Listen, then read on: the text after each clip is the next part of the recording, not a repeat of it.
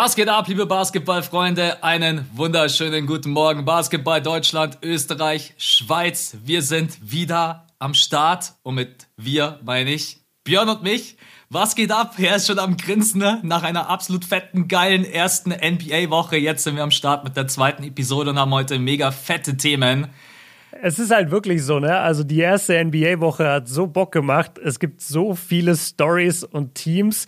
Es fühlt sich immer ein bisschen an wie die erste Woche nach den Ferien, wenn du alle aus der Schule erst so langsam mal wieder ja. siehst und dann ist immer so, ey, hattest du schon den Lehrer? Hast du schon den gesehen? Hast du schon die gesehen? Das ist schon immer nice, so die erste Woche nach den Ferien, wo es auch noch gar nicht wirklich um Schule geht, sondern nur so organisatorisch. Und in der NBA herrscht gerade so eine geile Energie und ich habe das vor allem in der Eastern Conference gespürt, diese jungen Teams, über die wir heute ja auch reden werden, mhm. die du merkst denen an, die haben nur darauf gewartet, dass es endlich losgeht. Die wollen sich endlich zeigen, die sind neu zusammengestellt und die haben Bock zu rennen, die haben Bock, geilen Basketball zu spielen und dementsprechend macht es uns auch extrem Spaß, gerade diese Folgen aufzunehmen. Ja, die jungen Teams wollen sich beweisen. Die Lakers sind noch mit dem Organisatorischen beschäftigt. ja, ich glaube, so bringt man es echt auf den Punkt. Also wir sprechen heute natürlich nochmal über eine wirklich skurrile Lakers-Woche. Wir hatten ja Mittwoch ganz normal die Spielanalyse, dann das Duell gegen die Phoenix Suns mit den ganzen Vorfällen und jetzt gegen die Grizzlies am Montag konnten sie den Kopf so ein bisschen aus der Schlinge ziehen, bevor sie da jetzt 0-3 gehen. Ansonsten wir sprechen über die Bulls, die jungen Teams, die Warriors. Also ganz, ganz viel mit dabei. Bevor wir heute aber reinstarten, ne? Ja, wir werden euch jetzt ein bisschen mit Danke schöns überschütten. Ne? Also erstmal danke, dass ihr uns in der letzten Woche direkt in die Top 10 der Spotify Charts gehört habt. Das ehrt uns sehr. Besonders bei dem ganzen Fußball-Content, der da draußen natürlich auch existiert mit äh, Champions League und Bundesliga und Football ist ja auch total äh, mhm. äh, gerade eben am Start. Also da wir beide schauen da auf jeden Fall auch immer zwischendurch rein und überbewerten das jetzt nicht, aber ein kleines Schmunzeln gibt es uns natürlich schon immer so zwischendurch, uns da zu sehen. Es freut einen natürlich. Also ich glaube, in der letzten Saison war ich vor allem, glaube ich, ein bisschen zu sehr darauf fokussiert. Aber dass wir in der Top 10 sind, ist schon irgendwie nice. Also ja. das, das ist schon ein Statement. Und ich meine, die ganzen anderen Sport-Podcaster und auch Sportmedien gucken ja selber in diese Charts irgendwann immer im Lauf der Woche und sehen dann halt jedes Mal so, hä, wer sind denn die zwei Jungs? So, man ja. kennt alle, die da in der Top Ten irgendwie rumgeistern, aber wer sind denn die beiden, die da über Basketball reden? und das freut mich eigentlich so sehr, dass auch Basketball insgesamt diesen Stellenwert hat, dass es da oben mitspielt. Und ja, man, aber privat lass nicht so viel Fokus auf die, auf die Chartplatzierung legen, sondern einfach auf die Qualität vom Pod und dann kommt die Nummer eins ganz von selbst. Und das bringt uns direkt zum heutigen Plan, denn Back to the Roots. Spieler der Woche, bester Moment der Woche, dann so äh, nervigster Moment. also da freue ich mich auch schon drauf, weil ich habe meins schon reingeschrieben, bei Björn habe ich keine Ahnung. Dann natürlich die Lakers wirken äh, noch so ein bisschen wie ein wilder Hühnerhaufen, also wie muss man ihre Leistungen und das Off-Court-Geblänkel auch einordnen. Und dann sprechen wir so ein bisschen über die Bulls, Hornets. Ja, die Hornets haben jetzt vergangene Nacht verloren, also für euch war das gegen die Boston Celtics, aber standen auch 3-0, haben am Sonntag gegen die Nets gewonnen. Die Warriors starten perfekt in die Saison. Also wie real ist das alles? Und genau, da sprechen wir heute drüber. Bevor wir allerdings reinstarten, ne, der liebe Björn hat am Freitag für euch eine Special. So, soll ich schon ein Beat anmachen, Max?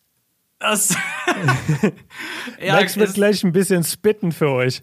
Ja, also Björn hat am Freitag für euch eine Special-Folge aufgenommen. Da nochmal vielen Dank an dich, dass du dir die Zeit genommen hast und das auch so souverän rübergebracht hast, äh, über zehn Minuten. Und es ging um das Thema Patreon. Und ich habe dann zu Björn auch zwischendurch, habe ich ihm eine Nachricht geschickt, habe ich gesagt, ey, ich muss mein E-Mail-Postfach muss ich zumachen, weil jedes Mal dieses Bing und es sind so viele neue mit dazugekommen, das ist einfach nur überwältigend gewesen. Ich glaube, es waren insgesamt über 50 oder 60 Leute, ähm, für die, die jetzt sich denken, hä, Freitag Podcast, ich habe gar nichts mitgekriegt. Ja, war eine, wie sagt man, nicht geplante Folge, die so ein bisschen die Zukunft vom fünften Viertel und auch Zusatzcontent erklären soll. Björn hat das übernommen, deswegen äh, gerne reinhören nach der Folge oder von mir aus macht ihr auch kurz Pause und dann äh, kriegt ihr damit, was da alles am Start ist und deswegen müssen wir uns jetzt die Zeit einmal nehmen, um die Patronen, die neu dazugekommen sind, alle zu erwähnen. Und ich habe gestern in meiner Insta-Story schon so Spaß gemacht. Rap God, also glaube ich mit einer der schnellsten Rap Tracks aller Zeit, ne? Äh, ich versuche jetzt mal auf jeden Fall für euch auch äh, so ein bisschen so schnell wie möglich unterzukriegen. Also, danke an den Felix, Chaos, Lino, Leonard, Jonas, Marlon, Stefan, Simon, Raphael, Bobby, Jakob, Luca, Simon, Alex, Flacco, Philipp, Alex, Milan, Yannick, Raphael, Bulam, Raphael, AB Tuning, Brian, Enrique. Ich mach bloß Pause, weil ich die Seite umblättern muss, Leute. Wartet. Dann geht's weiter mit dem Kasian, Yannick, Max, Silvan, Yato, Nick, George, David, Domi, Leon, Manuel, Leon, Jonas, Dennis, Loris, Sebastian, Max, Thrasher, Luca, Brian, Jonas, Calvin, Philipp, Jan, Leon, Jonas. Ich weiß, es ist vollkommen verrückt, aber wir wollen einfach wirklich hier jeden erwähnen. Moritz, Marvin, Akif, Felix, Sebastian, Tobi, Adrian, Samuel, Amit, Max, Energetics, Leon, Philipp, Marco, Maxi. Wann ist die Seite vorbei? Palem, Loris, Janis, Lauritz, Yu, Semi, Nandon, Skull und Jim. Ihr Mic seid drop. verrückt. Ihr Mic seid, drop. ja, ihr seid wirklich, das ist crazy. Also vielen, vielen Dank für die ganze Unterstützung. Jeder, der da sagt, er hat Bock, uns zu unterstützen. Er hat Bock auf den Zusatzcontent.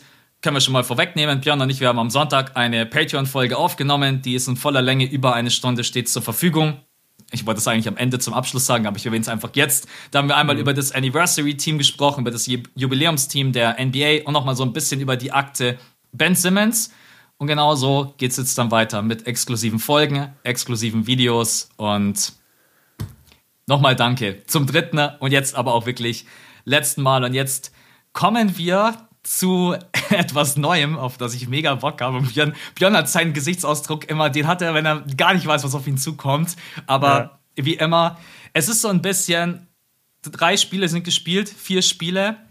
Und natürlich, die Welt liebt es, überzureagieren. Jeder liebt es einfach, se- seine Takes rauszuhauen. Und ich habe mir gedacht, wir machen jetzt eine Hot or Cold Round. Und ich hau Okay. dir jeweils einen Take rüber. Es ist natürlich ein Hot Take. Und du sagst einfach nur Hot or Cold. Und im besten Fall, außer du hast das absolute Bedürfnis, dich zu erklären, sagst du gar nichts weiter dazu. Ihr, Okay. da, draus, ihr da draußen, ihr könnt alle mitmachen. Ich sag den Take. Ihr denkt euch hot oder cold, also heiß oder kalt. Und Also heiß bedeutet, ja, gehe ich mit. Cold bedeutet, nee, bin ich nicht für mit. Exactly. Ja, Ja, genau okay. so ist es. Okay. Die Warriors gehen in die Conference Finals. Cold. Die Bulls schaffen die Top 3 im Osten. Cold. Westbrook zu holen war ein Fehler. Cold. Eiskalt. Davion Mitchell wird Defensive Player of the Year. Ich gehe einfach mit. Hot. Ich feiere ihn.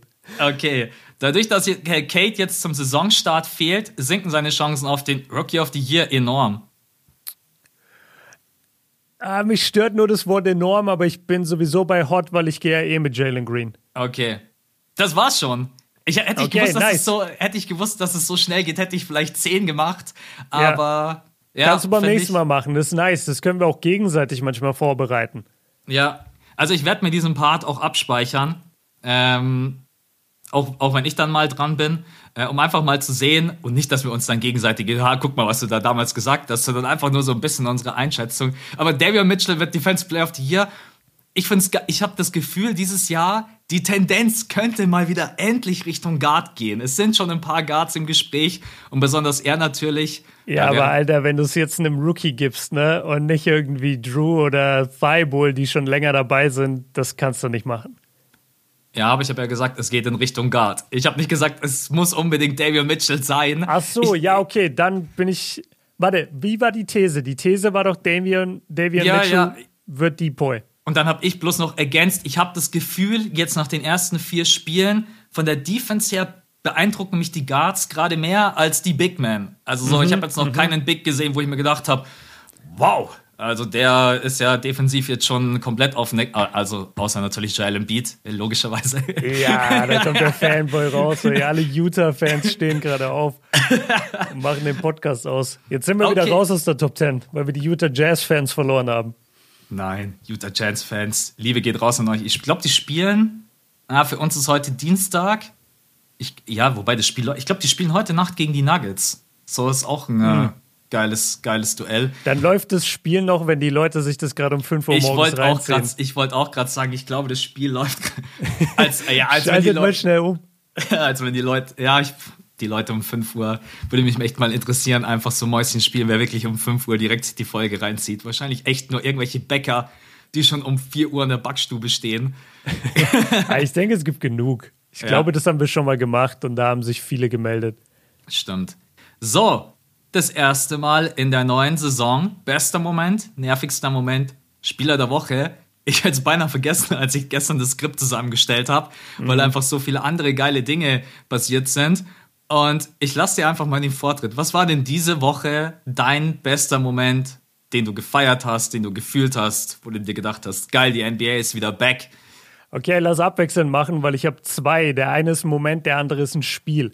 Der mhm. erste Moment, und ich habe den nicht mal wirklich in unserer deutschen Bubble so viel mitbekommen. Ich habe den nur zufällig in der Top 10 gesehen und dachte, hä, wie, wie kann das sein, dass wir davon nicht mehr mitbekommen haben? Und zwar der Mo Wagner-Dank über Obi Toppin im Madison Square Garden. Ja. Was ja. war das denn für eine Ansage? Einfach aus dem Poster raus mit, mit einem Fake, zwei harte Dribblings und dann geht er hoch und stopft es ins Gesicht von Obi Toppin, der ja auch ein krasser Danker ist, dementsprechend auch krass jumpen kann. Aber da hat Mo ihn echt gekriegt und ich dachte mir auch in dem Moment, ich habe es mir da ein paar Mal angeguckt und Franz steht zu dem Zeitpunkt auch mit auf dem Court. Und dann dachte ich, Alter, was ist das für ein Gefühl in deinem Leben, wenn du mit deinem Bruder in New York im Madison Square Garden Wird spielst richtig ausrasten. und dann auch noch so einen Dank raushaust. Ich, ich liebe solche Momente und ich freue mich immer so krass für die beiden, dass die zusammenspielen.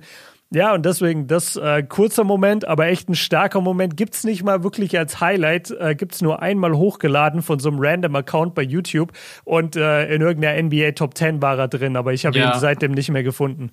Ja, ich muss mir an die eigene Nase greifen. Ne? Ich habe, bin ich ehrlich, als Influencer, ich habe die Likes Hast liegen lassen. Nicht repostet. Ich habe die Likes liegen repostet. lassen. Richt, ich sag euch ganz ehrlich, es, es gibt nichts Dümmeres, als nicht irgendeine geile Statline von Moritz Wagner, Franz Wagner oder irgendeinem deutschen Isaiah Hartenstein hätte ich auch posten müssen. Ne? Der hatte auch bei den Clippers ja. zweites Spiel überragende Quoten. Ne?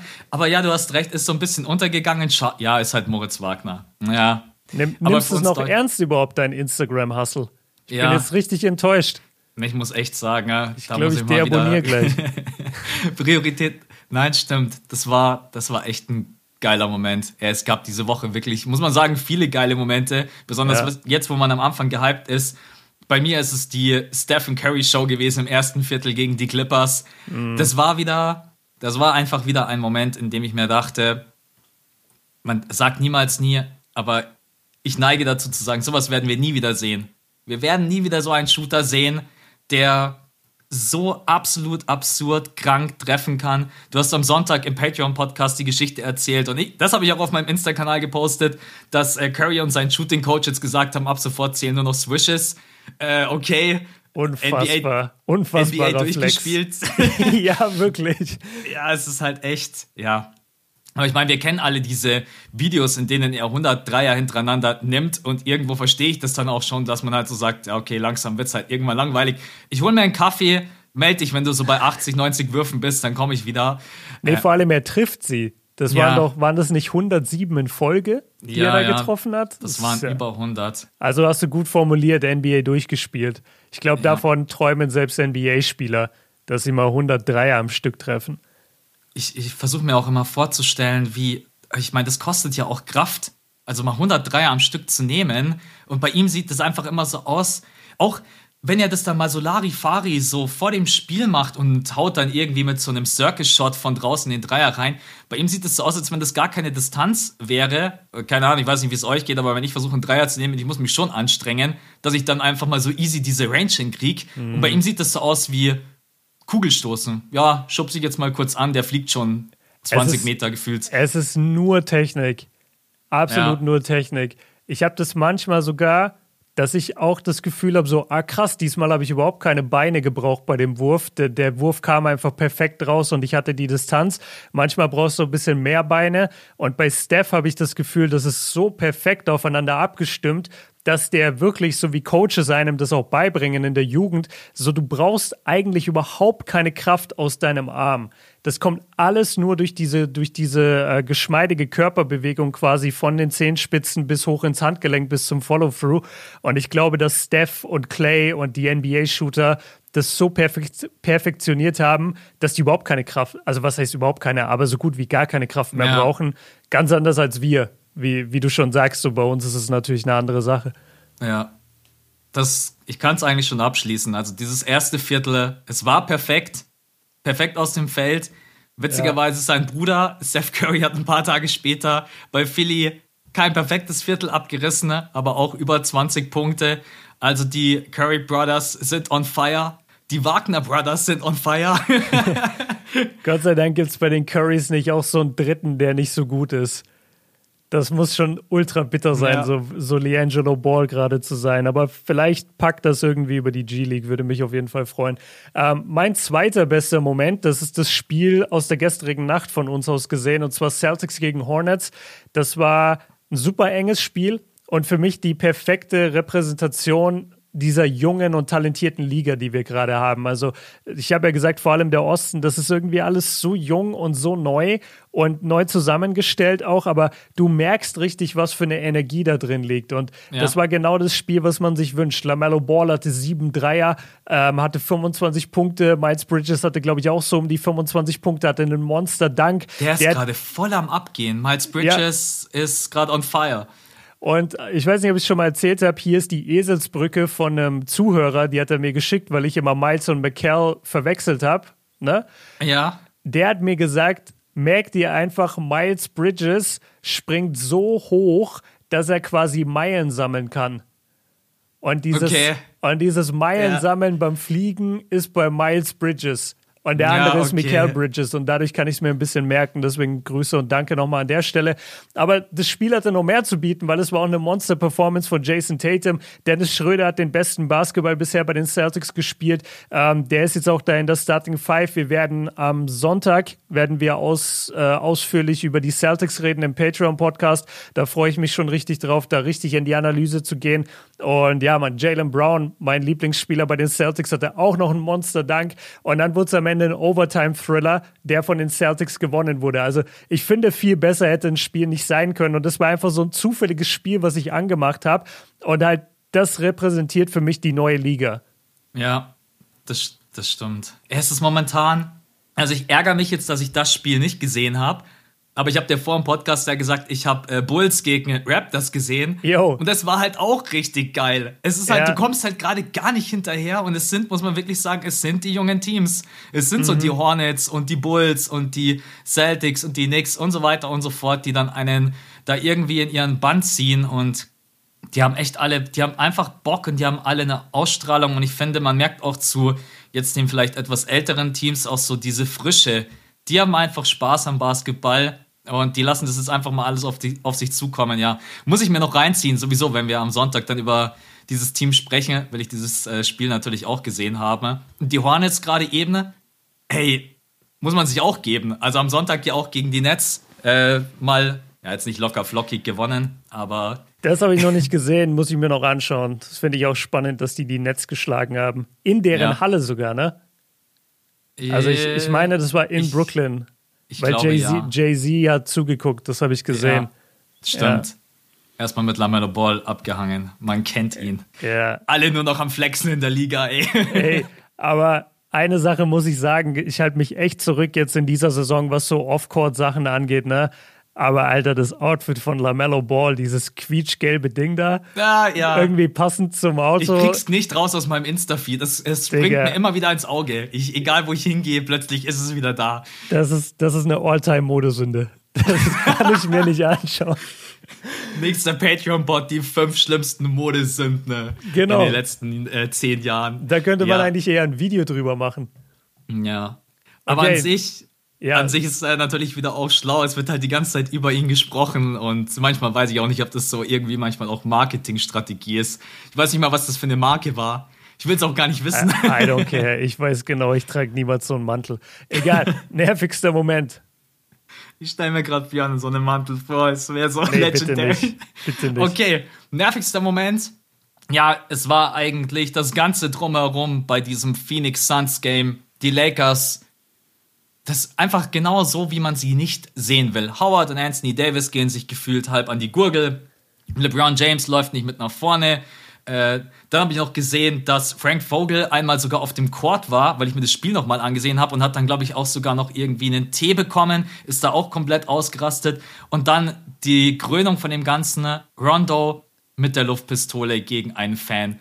Und erzähl mir, er versucht eine Scheiße zu erzählen, das war keine Luftpistole, der, ey, der Move und vor allen Dingen jetzt in der heutigen Zeit, ich habe keine Ahnung, Rondo ist manchmal einfach so jemand, den, in solchen Momenten denke ich mir, mir wäre es lieb, du würdest nicht bei den Lakers spielen. Das ist einfach so was, einem Fan erstens die Hand ins Gesicht zu halten.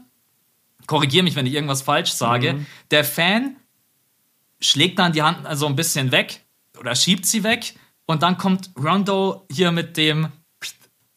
Nee, nee, die Pistole ist schon davor.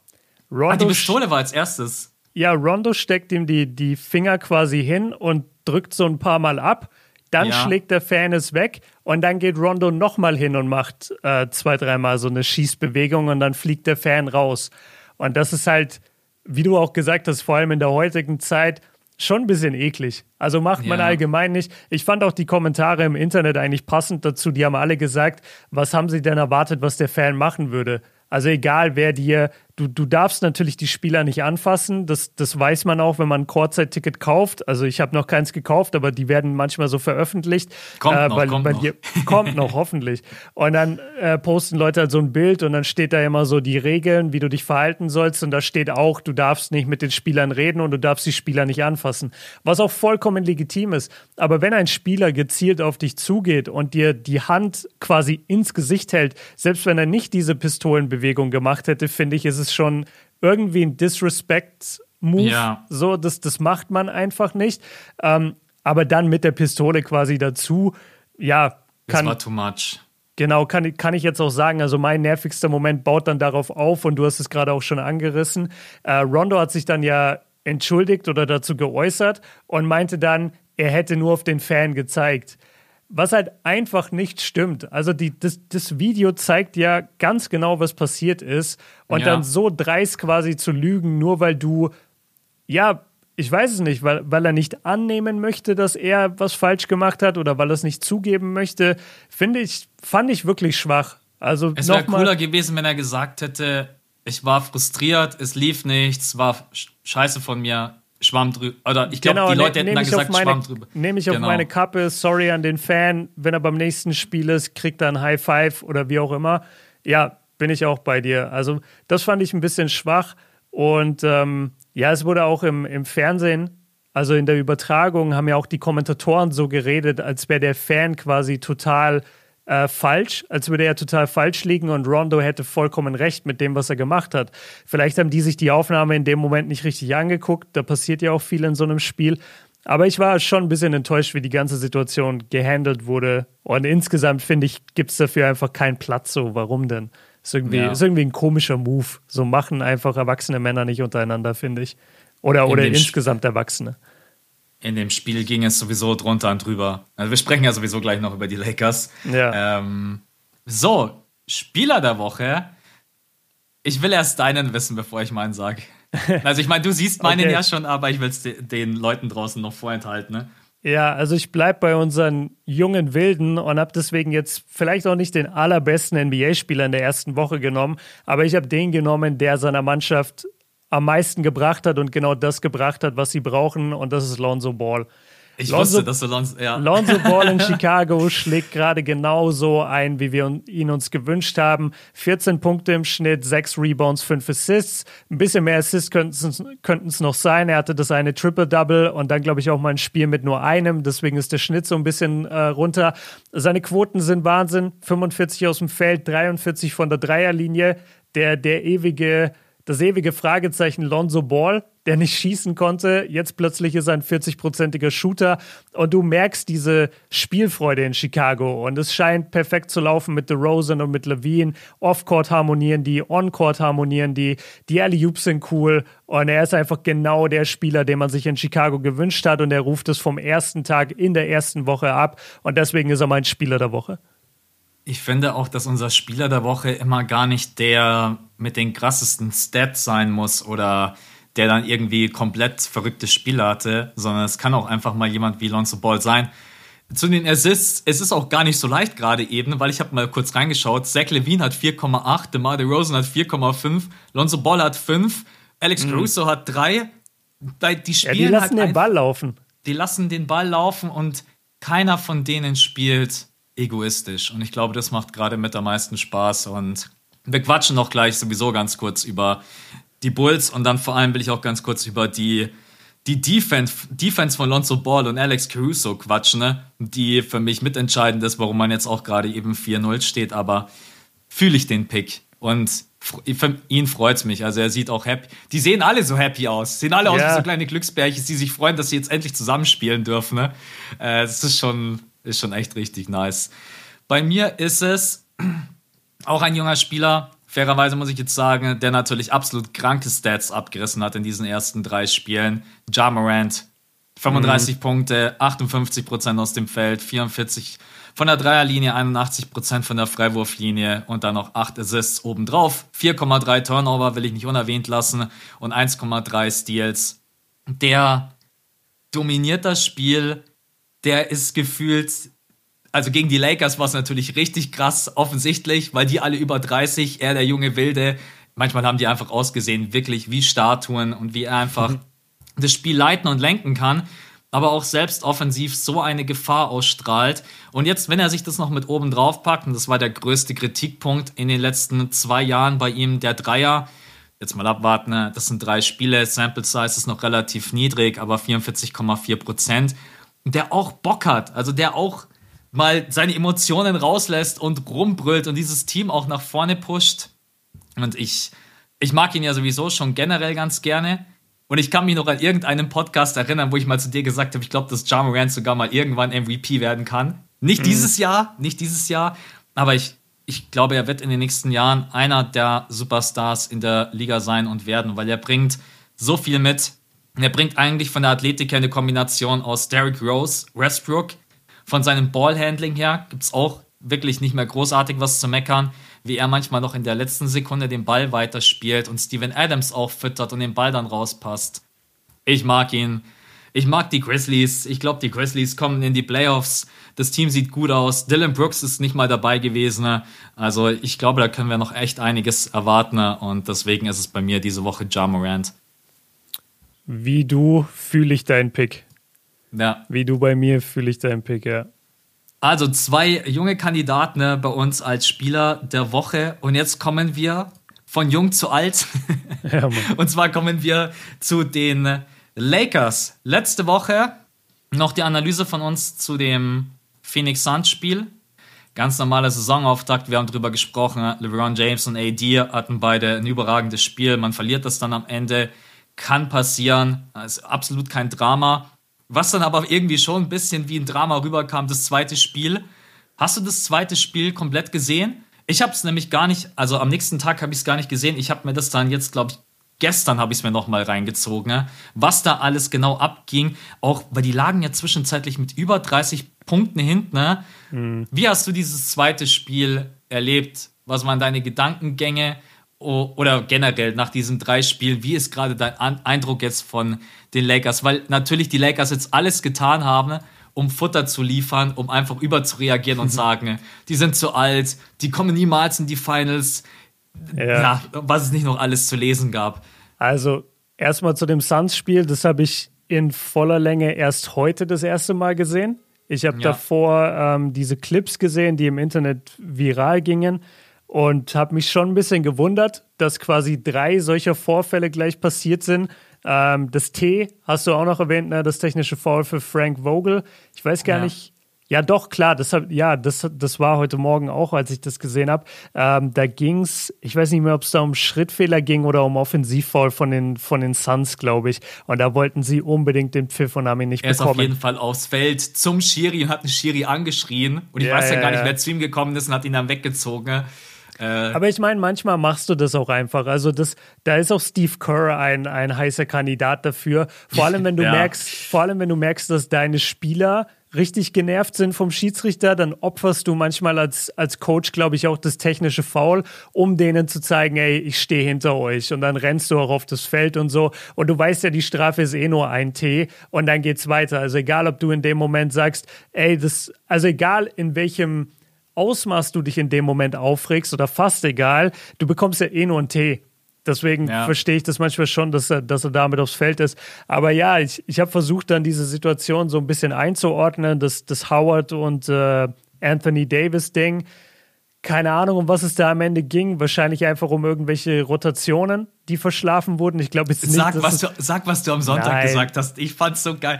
Also Nein, ja, es ist, es ist halt Spekulation. So war, war, Dwight, war Dwight Howard insgeheim abgefuckt auf ähm, Anthony Davis dafür, dass Davis auf der Liste ist und er nicht, obwohl es Howard mehr verdient hat. Könnte man jetzt halt spekulieren, glaube ich, aber am Ende gar nicht. Ähm, zu den Spielen insgesamt und zu meinem Eindruck zu den Lakers aktuell.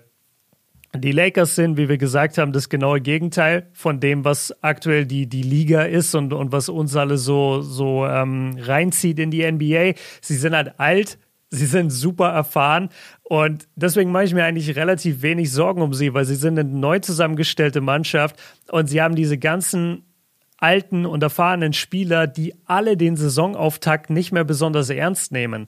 Ja, das ist genauso wie dein erster Schultag dann in der 13. Da gehst du auch hin und denkst dir so, ja, fuck, ich muss, du denkst eigentlich nur ans Abi. Da darfst mhm. du nicht mehr diese erste Woche, wo du chillst. Und genauso kommen mir die Lakers vor.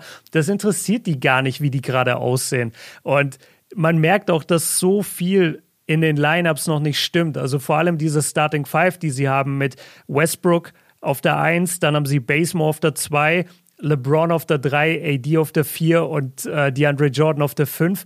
Das ist die Line-Up des Todes, weil du kannst, du, also. Im negativen Sinn. Genau, im negativen Sinne, weil die Zone ist so verstopft durch LeBron, AD und DeAndre Jordan, dass Russell Westbrook der eigentlich dafür halt bekannt ist und seine Stärke hat beim Zug zum Korb, der hat überhaupt keinen Platz. Der hat ja. null Platz in dieser Lineup. Die Suns haben die Zone so zugenagelt. Genau, und, und deswegen mache ich nicht mal Westbrook so krass die Vorwürfe aktuell noch mit seiner Offense. Also ich will jetzt auch nicht die ganze Zeit reden, aber das Einzige, was mich stört bei den Lakers, und wir werden jetzt noch mehr ins Detail gehen bei manchen Sachen und diskutieren, aber was mich wirklich stört, und das stört mich seit Ewigkeiten bei LeBron, das wird er auch nicht mehr wegkriegen, es ist oft seine Körpersprache. Mhm. Weil Körpersprache ist ansteckend. Körpersprache, gerade wenn du der Anführer der Mannschaft bist, sollte positiv sein, sollte engagiert sein, zeigen, dass du voll dabei bist. Und wenn du halt hinten diesen Block hast, ich glaube gegen Cameron Johnson, was sowieso ein Foul war, also das war ein komplettes Foul, dieser Block, da war nichts clean. Und dann rennst du nicht mal nach vorne, sondern trash-talkst dich mit der Bank und guckst dann zu, wie deine Mannschaft ewig versucht, 5 gegen 4, äh, nee, 4 gegen 4 und dann 4 gegen 5 im Korb zu machen. Das finde ich ist das Einzige, was problematisch ist. Aber selbst das hat schon im, im, in der Vergangenheit geklappt. Also LeBrons Körpersprache war auch nicht die beste in Cleveland 2016. Und dann wurden ja. sie Meister. Ja. Ich will, ich will einfach erst noch abwarten. Also jetzt kommt eh erst mal ein relativ leichter Spielplan auf die Lakers zu dementsprechend, man hat jetzt einen relativ, sag ich mal, toughen Start mit gleich drei Duellen, die auf jeden Fall nicht ohne sind, auch gegen die Grizzlies. Mich persönlich hätte es nicht verwundert, wenn man da jetzt verloren hätte. Aber ich will einfach das noch war abwarten. Ja auch knapp. Das war ultra knapp. Also John Morant hatte ja am Ende diesen, ähm, wurde gefoult beim Dreierversuch, hat drei Freiwürfe bekommen, hat zwei reingemacht, hat den letzten dann ausgerechnet daneben gelegt. Ansonsten wäre es höchstwahrscheinlich in die Overtime gegangen. Ähm, ich will nicht wissen, was in LA los gewesen wäre, wenn die 0-3 stehen. Äh, Doris Burke hat das, glaube ich, gesagt. In LA geht das manchmal ganz, es geht in, in, LA viel schneller, dass die Hütte brennt, als bei jeder anderen Franchise. Und wenn die direkt 0-3 äh, dann reinstarten, aber sie haben es ja Gott sei Dank abwenden können.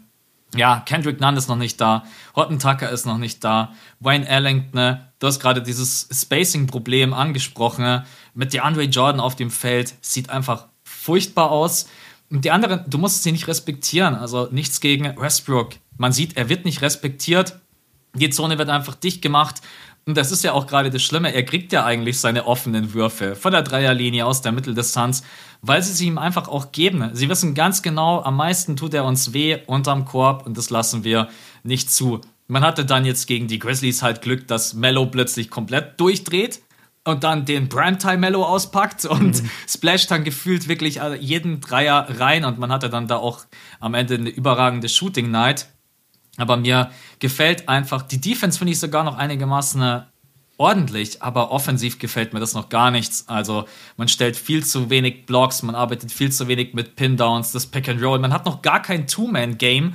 Also so wie jetzt zum Beispiel, um nochmal auf die Bulls zu sprechen zu kommen, dieses Two-Man-Game zwischen Lonzo Ball und Vucevic. Oder wenn Vucevic dann auch mal im Post ist und wird gedoubleteamt, dann kommt der Pass raus auf Levine, der lässt weiterlaufen auf Lonzo Ball. Wie die das machen, das siehst du bei den Lakers viel zu wenig. Sie haben natürlich auch gerade nicht das Spielermaterial.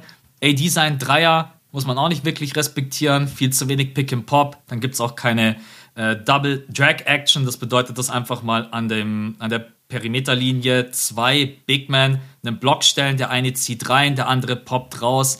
Das sieht man alles nicht. Das ist so viel Isolation Basketball. Das sieht einfach gerade richtig schlimm aus. Und ich hoffe, wenn Kendrick Nunn und Horton Tucker zurückkommen, dass die alten Hase mal ihren Arsch ein bisschen mehr bewegen, ne? dass einfach mehr Bewegung da reinkommt, weil es ist gerade einfach noch sehr, sehr viel. Es geht mal über LeBron James und dann läuft es über Westbrook. Hier und da macht er das Spiel schnell, was den Lakers mhm. gut tut, aber man kommt zu selten zu leichten Punkten. Auch da nochmal Lob an die Bulls. Sorry, dass ich diesen Vergleich gerade bringe. Die Bulls ganz, ganz oft einfach leichte Punkte, weil sie hinten gut verteidigen und machen es dann schnell. Und dann gibt es vorne den Easy Layup oder Alex Caruso denkt wieder, ich muss ihn reinbrettern wie nochmal was. Mhm. Ja. Aber weißt du, was zum Beispiel bei dem Transition Game ganz entscheidend ist auch, und das spielt leider wieder auf Westbrook ab, der ist im Moment bei 38 Prozent, was Abschlüsse am Ring angeht. Ja. Also sehr, und ich habe ich hab mir einige der Clips extra dann angeguckt und vor allem die, die daneben gegangen sind. Und das fällt schon auf, das sind wirklich auch die Dinger, wo er hinten den Rebound holt und dann genau das macht, was wir uns alle wünschen, nämlich er holt den Rebound, er pusht den Ball übers ganze Feld, versucht dann abzuschließen und kommt aber einfach nicht mehr so hoch wie früher, dass er diese Dinger dann sicher reinlegt oder stopft sogar. Also wir kennen ja, ja noch den Russ aus OKC und sicherlich hier und da auch mal immer aus, äh, aus anderen Mannschaften, aber ihr wisst, welche Art von Westbrook ich meine, die gibt es halt nicht mehr und wir haben schon immer gesagt, im Vergleich zu den anderen Point Guards in der NBA hat Russ halt diesen krassen Athletik und körperlichen Vorteil, weil er einfach so eine Maschine ist und diesen, diese Power auch hat, die andere Guards einfach nicht aufhalten können. Aber was er nicht hat, ist Touch. Und das sieht man bei seinen Würfen, die offen sind, die wirklich weit offen sind. Also diese Dreier, ja. die du ansprichst, der hat bisher eins von elf getroffen. Diese Dreier sind echt offen. Das verteidigt ja keiner bei Westbrook. Die sinken ja so weit ab. Ja. Also die gehen nicht. Die Midrange-Jumper, okay, da ist er von der einen Seite ist er bei 60 Prozent, von der anderen Seite ist er auch bei 0 Prozent. Ist im Moment alles noch eine kleine Sample-Size, wird sich noch alles ein bisschen besser verteilen. Aber dass er 21 Layups jetzt schon hatte und davon sind nur 8 reingegangen, weil er die anderen einfach verlegt hat oder geblockt wurde, das zeigt halt leider das, was wir auch ja vor der Saison gesagt haben. Wir wissen halt nicht, wie lange kann Westbrook noch spielen wenn sein Spiel so sehr von seiner Athletik abhängt. Und das ja. sehen wir jetzt gerade nicht mehr so lange dann, weil dann ist er einfach kein wichtiger Faktor mehr beim Scoring. Aber was man natürlich sagen muss, sein Rebounding und sein Assist-Game ist trotzdem in Ordnung. Und das hilft dir auch trotzdem weiterhin. Und ich denke, im Laufe der Saison wird sich das jetzt alles ein bisschen einpendeln. Er wird ein bisschen besser schießen, ein bisschen besser scoren. Ähm, aber er ist jetzt nicht der, der perfekte Point Guard an der Seite von LeBron und der AD. Und ich glaube, das war uns allen auch schon vor der Saison klar. Ja, man muss ihn echt ein bisschen verteidigen. Vor allen Dingen, wenn dann halt die Zone auch dicht ist. Ich habe ein paar Mal wirklich an Marc Gasol gedacht. So einen Stretch Fünfer und selbst wenn er 100 Jahre alt ist, kann der, kann der einfach so gut tun. Und bei Dwight Howard und äh, die Andre Jordan weißt du halt ganz genau, die können halt echt bloß am Korb finishen. Ne? Und ich, ja, ich bin gespannt. Und dann kommt Vor natürlich auch die. Ja, ich, ich wollte nur noch sagen, ich will nämlich gar nicht so viel Zeit bei DJ bleiben, aber DeAndre auch in dieser Verteidigungs- oder in der, in der Starting Five-Rolle in der Verteidigung, das ist wie, der, der ist wie ein Hütchen. Also ja. jeder schlägt den. Ich habe mir alle drei Spieler angeguckt, jeder schlägt den. Und die verwickeln den natürlich gerne ins Pick and Roll. Jay Crowder hatte im ersten Viertel gegen DeAndre Jordan drei Floater in sein mhm. Gesicht, weil, weil DeAndre auch nicht mehr hoch springen kann, um das irgendwie zu verteidigen. Also ich kann mir nicht vorstellen, dass die Lakers mit dieser Lineup weiterspielen. Die stehen eh nur so acht bis zehn Minuten auf dem Feld zusammen. Ich finde es aber einfach nicht gut gewählt. Also ich glaube, oder hier die Frage: Meinst du, man könnte AD jetzt schon auf die 5 stellen? Auch beim, auch beim Starten. Sollte man einfach sagen, ey, wir lassen die Bigs auf der Bank, außer wir brauchen sie fürs Matchup und die restliche Zeit geht AD auf die 5? Oder meinst du, AD geht nicht über so große Strecken jetzt auch in der Saison auf die 5, sondern spart sich das eher auf für die Playoffs? Also ich würde vielleicht, ich würde vielleicht mit Howard starten man wird dann relativ schnell in der Rotation mit AD auf die 5 gehen. Kann auch sein, dass das passiert, sobald Kendrick Nunn und Horton Tucker wieder am Start. Ich weiß, ich weiß nicht, was die Idee von Frank Vogel generell war vor Saisonbeginn. Das ist auch jetzt gerade ein bisschen gemein, weil Ariza verletzt ist, Kendrick Nunn nicht mit dabei, Horton Tucker. Also, aber wenn wir so Richtung Matchups denken, in denen es halt dann wirklich Guards gibt, die der Andre Jordan und auch letztendlich Howard auseinandernehmen werden. Ne? Ja, AD muss sich am Ende, in den Playoffs gibt es gar keine andere Möglichkeit, dass du eigentlich sagst, du spielst LBJ auf der 4 und AD auf der 5. Ich weiß nicht, wie du sonst überleben willst. Weil nee, du sonst, du hast, kein, du, du hast kein Spacing, du hast keine gute Defense, du hast immer jemanden, der angegriffen wird. So Leute wie Chris Paul, Devin Booker, Stephen Curry, Damian Lillard, Luca, die, die schlecken sich schon vor dem Matchup die Finger und denken sich, geil, das ist äh, der Andre Jordan und Howard, ja, besser kann es ja von uns gar nicht kommen. Ja, das ist echt. Aber AD ist natürlich jetzt auch nicht der Stretch Big, wo immer alle so tun. Also bei AD sein Dreier, da lasse ich ihn den Dreier 100 Mal gerne werfen, ne? bevor er mich unterm Korb zerstört weil das Volumen und die Effizienz hat er in seiner Karriere noch nicht gezeigt, dass ich sage, ich muss ihn so krass respektieren, wie jetzt zum Beispiel Vucevic, der da ja. um die 40 Prozent schießt. Gut, aber du brauchst ihn ja nicht als Stretch-Fünfer an der Dreierlinie, du brauchst ihn vielleicht als Stretch-Fünfer in der Midrange. Das würde ja schon reichen, aber das meinte ich vorhin, wenn du dir die Startformation von den Lakers anguckst und wenn ihr euch einfach nur Highlights anschaut, quasi vom, von dem ersten Viertel der Lakers, was sie so spielen, findet ihr ja auch überall auf YouTube, dann werdet ihr sehen, dass diese Zone so vollgepackt ist mit diesen drei Riesen oder vor allem mit AD und mit ähm, DeAndre Jordan eben. DeAndre Jordan kann nirgendwo hin auf dem Feld. Der Typ ist nur, wie du gesagt hast, eine Gefahr unterm Korb. Deshalb wirst ja. du den nicht mal außerhalb vom Zonenrand sehen. Du kannst Ey, ihn halt gar nicht verstecken. Genau. Du, du kannst ihn nicht verstecken. Genau. Und Anthony Davis kann wenigstens diesen einen Schritt noch rausgehen. Und wenn du ja. dann zum Korb ziehst und der Mann von Anthony Davis hilft, dann kannst du ihm den Ball geben und AD kann den Wurf nehmen. Und bei einem Big jetzt wie Howard oder DeAndre Jordan, die bekommen dann da den Ball. Und dann merkst du, ah, die sind komplett hilflos an der Stelle und muss gar nicht rausrotieren. Das heißt, die Zone ist dann eben wieder zu. Deshalb wäre AD sicherlich jetzt nicht ein Stretch 5 wie Vucevic, aber er würde zumindest so weit stretchen, dass ein bisschen offener ist. Ja. Äh, ich muss gerade noch mal an dein äh, Beispiel denken am Anfang mit dem Schuljahr. Ich, ich glaube irgendwie nicht so wirklich dran, aber es ist auch, man muss aufpassen, ne? jetzt, man darf es nicht zu überbewerten. Ne?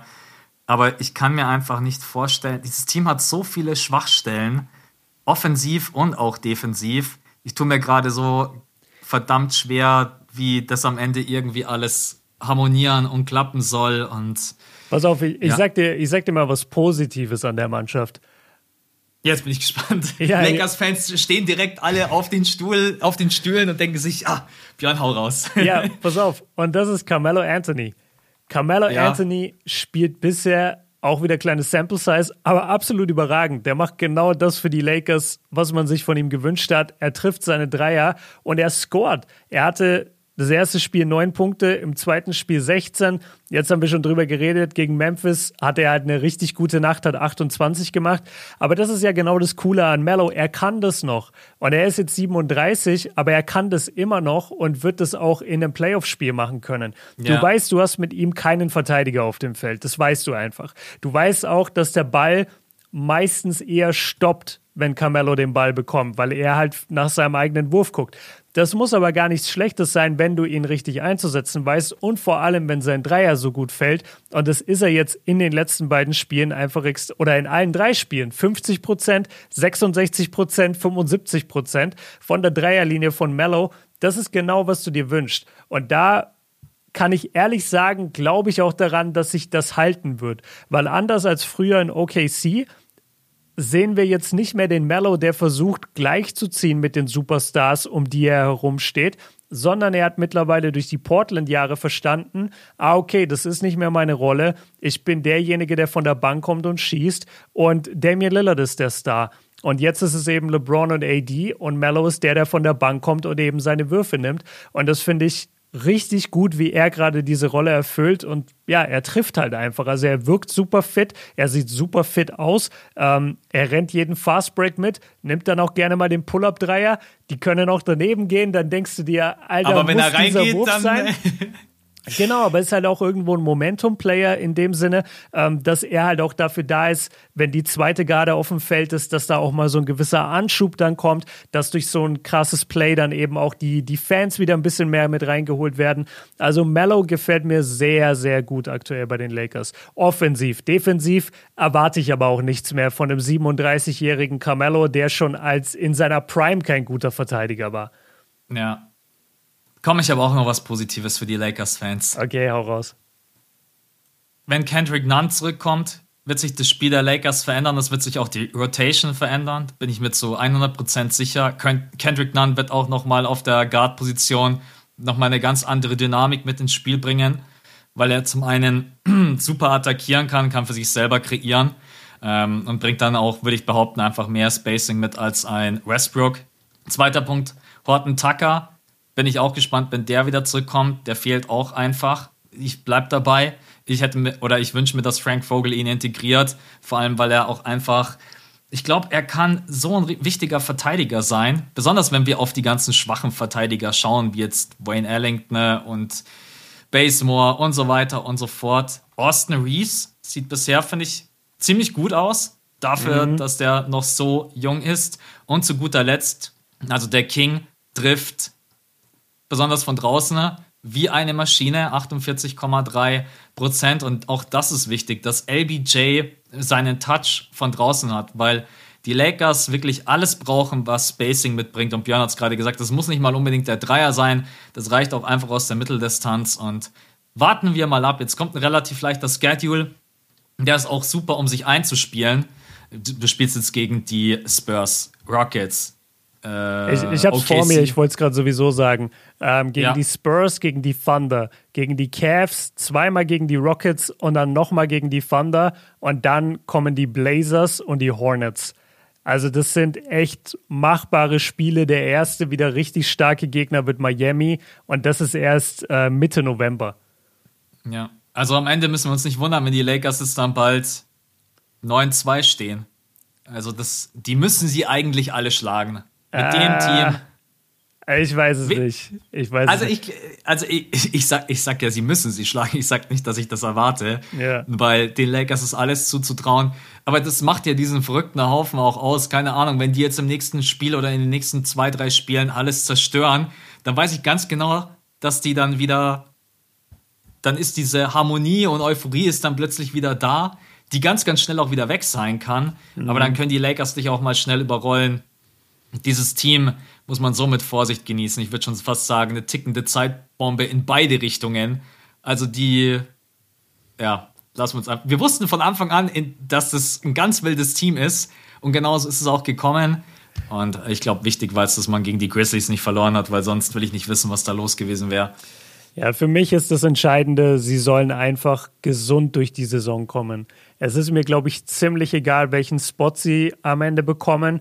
Sie haben auch von ihrer Defense her eigentlich fast gegen die meisten Teams ein gutes Matchup. Das Einzige, was mir gerade aufgefallen ist, gegen Luca haben sie nicht wirklich einen Verteidiger, weil habe ich schon mal gesagt, also Avery Bradley und Basemore zum Beispiel sind super Verteidiger, sind aber beide einfach klein. Und die kannst ja. jetzt nicht eine ganze Playoff-Serie gegen Luca stellen, sonst hast du das gleiche Problem wie damals mit Patrick Beverly. Aber so die anderen Guards in, also die anderen Superstar-Guards gerade im Westen, wen haben wir da? Wir haben Curry, den kriegst du verteidigt mit einem von den beiden. Wir haben ähm, Chris Paul, Devin Booker ist nicht mal der Größte, der ist auch nur so 1,95, 1,96. Also die kriegst du alle noch ganz gut verteidigt, glaube ich. Ähm, und dann in den ich will, Finals. Ich will, ich, ich will dir widersprechen bei den Warriors. Stephen Curry wird die auseinandernehmen. Besonders wenn Clay Thompson auch noch, wenn Clay auch noch da ist und die Double Team, die müssen mit einem Double Team draufgehen, damit Stephen Curry, der nicht die Lichter ausknipst. Ah, weiß ich nicht, weil, weil Steph hat selber gesagt, Avery Bradley war einer der härtesten Verteidiger, die er in den letzten Jahren an sich dran hatte. Und ich habe ich habe wirklich Respekt vor Bradleys Defense. Und wir haben die letztes Jahr, darf man nicht vergessen, haben wir die nicht in der Bubble gesehen, weil da war er auch nicht dabei. Also der Typ können, kann schon echt nochmal ja wirklich ja. eklig sein. Niemand kann Steph Curry verteidigen, ne? Das ist uns natürlich allen klar. Aber du kannst zumindest, genauso wie PJ Tucker das bei Kevin Durant gemacht hat, du kannst ihm mal ein paar Spiele lang einfach auf den Sack gehen. Und das wird dir schon helfen. Aber natürlich verteidigst du Steph Curry nicht. Also das wissen wir ja alle. Außer du hättest noch Alex Caruso, dann, aber naja.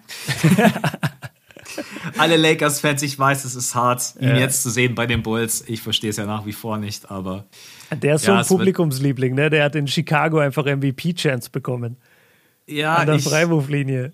Ich weiß gar nicht, ob der selber realisiert äh, oder denkt er sich so, ja, bin ich gewohnt.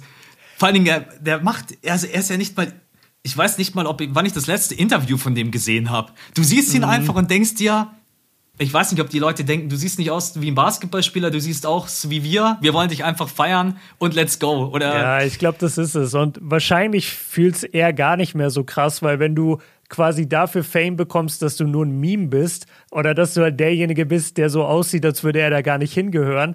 Ich glaube, am Anfang ist das ganz cool, aber das ist wie bei Van Vliet. Bei Van Vliet war auch am Anfang so, ja, ist voll cool, ist ein kleiner Spieler, guck mal.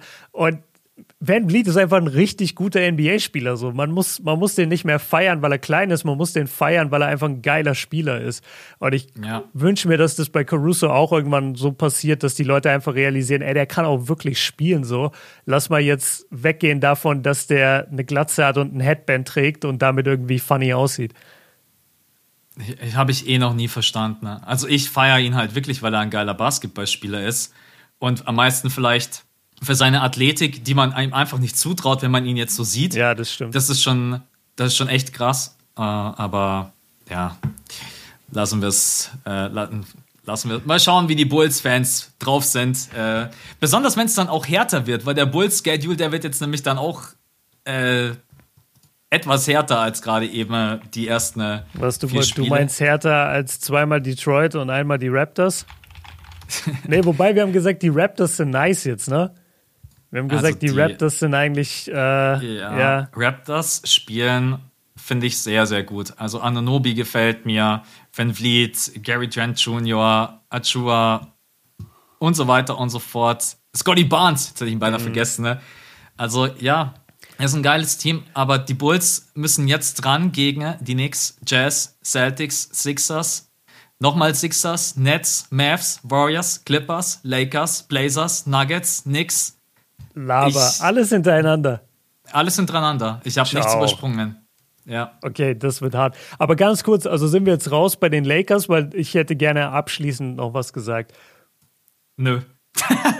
Ihr sagt doch was zum Abschluss. Nee, weil, weil wir jetzt schon so in die, in die Bulls reingedriftet sind.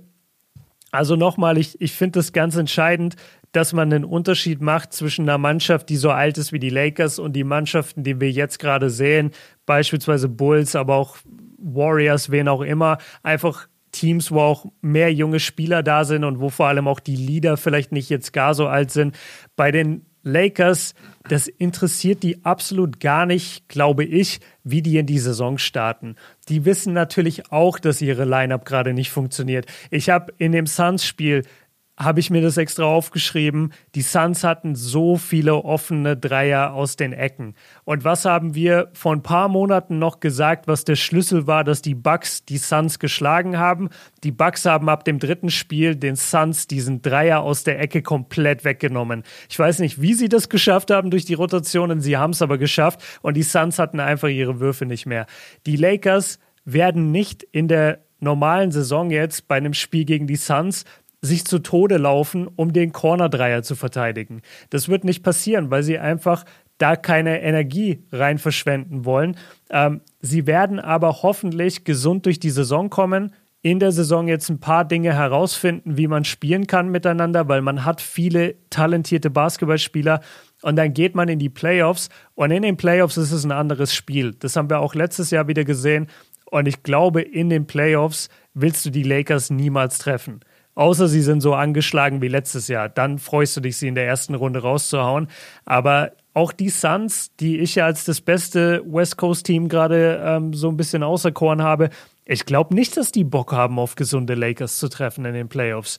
In der Saison kein Problem. In den Playoffs ganz anderes Thema. Und das will ich ja. nur noch mal sagen. Die Kritik an den Lakers ist insofern berechtigt, dass sie sich gerade nicht 100% anstrengen. Auf der anderen Seite darf man nicht vergessen, die können diesen Schalter haben. Und wenn sie den einmal umlegen, dann ist es eine ganz schlechte Nachricht für die ganze NBA.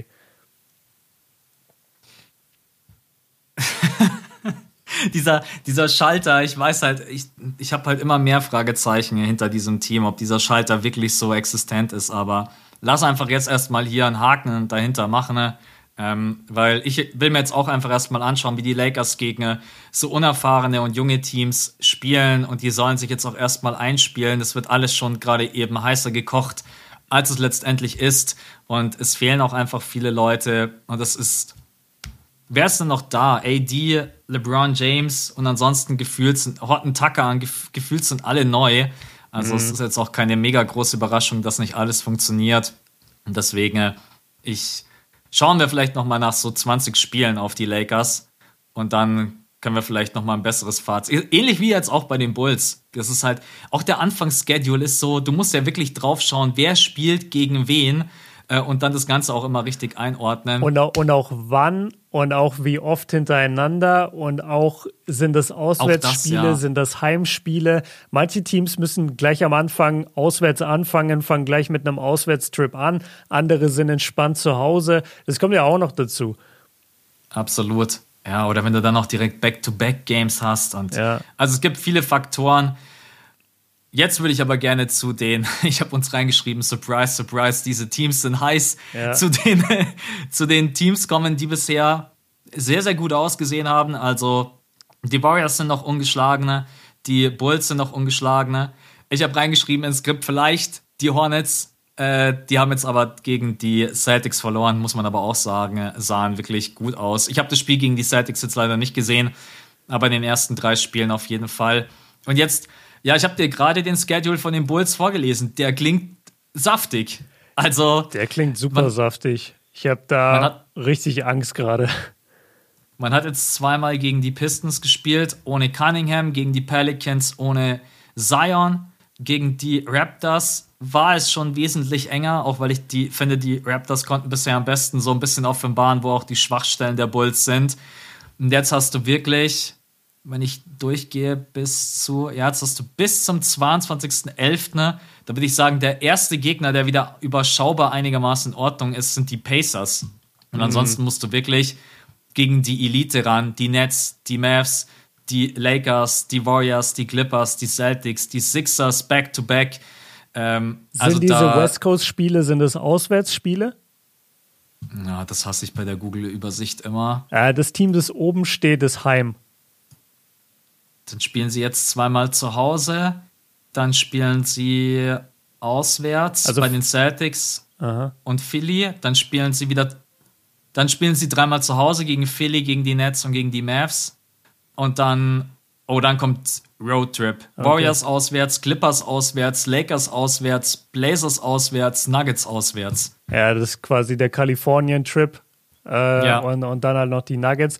Das ist ein ziemlich harter West Coast Schedule. Also, wo du dann echt nochmal auf einen Roadtrip musst, viele Tage unterwegs bist, vier, fünf Spiele hast gegen Top-Teams. Das zeigt dann wirklich, aus was für einem Holz die Bulls geschnitzt sind.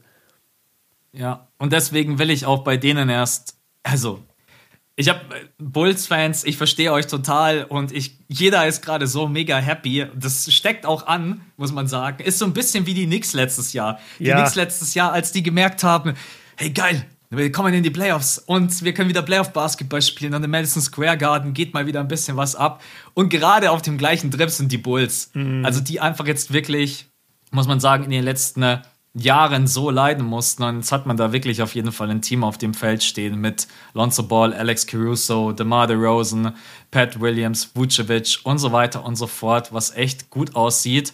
Kobe Aber, White kommt noch zurück, oder? Der hat bisher genau, nicht gespielt. Kobe White hat noch nicht gespielt. Aber es gibt trotz allem halt noch. Wollen wir erstmal über das Positive sprechen, bevor ich so auch ein bisschen meine Fragezeichen ich, reinwerfe? Ich finde, wir haben jetzt den halben Pot, selbst im Lakers-Part haben wir nur drüber gesprochen, Stimmt. wie geil die Bulls sind. Ja. Also wir können ruhig jetzt schon ins Negative gehen. Also ich finde, was, was mich noch ein bisschen stutzig macht und besonders wenn es dann auch gegen stärkere Gegner geht und da bin ich gespannt, wenn es dann auch gegen Big Men geht, die schwer zu verteidigen sind, wie jetzt ein Embiid oder letztendlich dann auch ein Anthony Davis und so weiter und so fort, Nikola Jokic. Vucevic konnte man bisher sehr, sehr gut verteidigen, ja, durch dieses Guard-Line-Up. Props an Lonzo Ball, Alex Caruso, die da so oft die gegnerische Offense gar nicht erst vorbeilassen. Du, mein, du meinst, man konnte Vucevic verstecken. Was habe ich gerade gesagt? Verteidigen. Ah, ja, Vucevic verstecken, genau richtig. Und Vucevic ist einfach kein guter Verteidiger. Und ich bin mir sicher, gegen die Raptors konnte, das, konnte man das öfters sehen als jetzt in den drei Spielen zuvor. Wie man das letztendlich dann äh, lösen wird. Ich meine, Alex Caruso und Lonzo Ball machen da wirklich einen überragenden Job, aber es kommen halt auch noch andere Aufgaben zu. Auch auf die beiden. Also, was die bisher auf der Guard-Position verteidigen mussten. Jetzt hey, hey, hey, put some respect on my man Killian Hayes. Ja, aber es kommen halt echt auch noch andere Aufgaben auf sie zu. Und die Bulls Defense, finde ich, ist eigentlich auch gerade das, was sie so stark macht. Weil offensiv, sie lassen den Ball wirklich wunderbar laufen, aber ganz viele offene Würfe, die einfach noch nicht fallen wollen, was nicht schlimm ist. Wichtig ist, dass man diese, Wur diese Würfe überhaupt bekommt, wie sie füreinander kreieren, wie sie den Vorteil auch erweitern. Ich habe das vorhin auch ganz kurz angesprochen, dieses Two-Man-Game zwischen Lonzo Ball und Vucevic oder wie sie auch cutten. Also ich mag Teams, die generell auch einfach mit Pin-Downs arbeiten, die unterm Korb durchcutten. Das können sie natürlich auch machen, weil sie extrem jung sind. Aber also Vucevic ist auf jeden Fall bei mir noch ein Fragezeichen. DeMar DeRozan wird für mich defensiv auch ein Fragezeichen sein. Dann trifft er gerade den Dreier, auch wenn bei einer sehr, sehr kleinen äh, Sample Size. Ich glaube, zwei Attempts hat er. Der, ja, hat, gut. Der, hat, der hat gegen die Raptors hat er einen Transition-Dreier genommen, wo ich mir gedacht habe, habe ich irgendwie was verpasst? Ja, das also, das muss man auch gesehen. noch. Das habe ich noch nie gesehen. Der Male Rosen, der ja wirklich alles tut, um vom Dreier davon zu laufen. Ne? Aber vielleicht hat er auch einfach dran trainiert und hat gesagt, ich will dem Team so ein bisschen dieses Spacing geben. Ne? Nicht immer, nicht so oft, aber vielleicht so zwei, drei Dreier im Spiel. Und wenn ich dann einen davon treffe, ist es in Ordnung.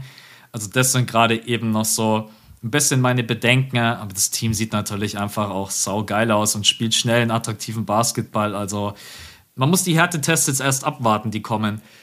Ich würde halt sogar so weit gehen, dass ich sage, Vucevic's Defense beispielsweise ist für mich kein Fragezeichen, sondern das ist ein Ausrufezeichen und wir wissen, es funktioniert nicht. Also wir wissen, er ist kein guter Verteidiger. Und wir haben ja damals vor ein paar Wochen haben wir ja auch eine Analyse gemacht über die Bulls, was wir erwarten.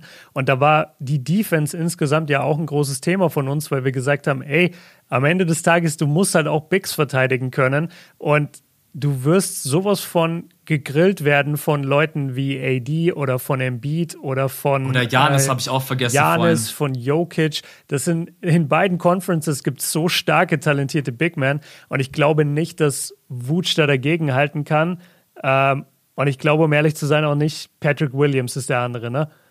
Ja. Ja ich glaube auch nicht dass äh, Williams da wirklich dagegenhalten kann, vor allem nicht in den Playoffs, aber man wird sehen, wo die Bulls am Ende landen. Ich denke, es ist ein cooler Start in die Saison und wir freuen uns alle darüber, aber jetzt setzt halt die Realität ein und wenn sie sich da jetzt behaupten können, dann können wir beide auch gerne nochmal zurückrudern und sagen, ey, guck mal, wir haben das falsch, äh, falsch vorhergesehen. Weil vielleicht ja. finden sie irgendwas, wie sie es schaffen, gegen diese ganzen Top-Teams da jetzt zu bestehen. Es sieht aber ein bisschen schwierig aus. Also ich habe auch vor allem diese Big Man-Personalie habe ich mir immer als großes Fragezeichen angekreidet. Und auch DeRozan ist jetzt nicht der größte Verteidiger. Also die sind, die sind okay. Und wir haben auch gesagt, ey, die sind ein gutes Team im Osten. Die werden aber, deswegen habe ich auch vorhin gesagt, eiskalt, die werden nicht Top 3 gehen im Osten.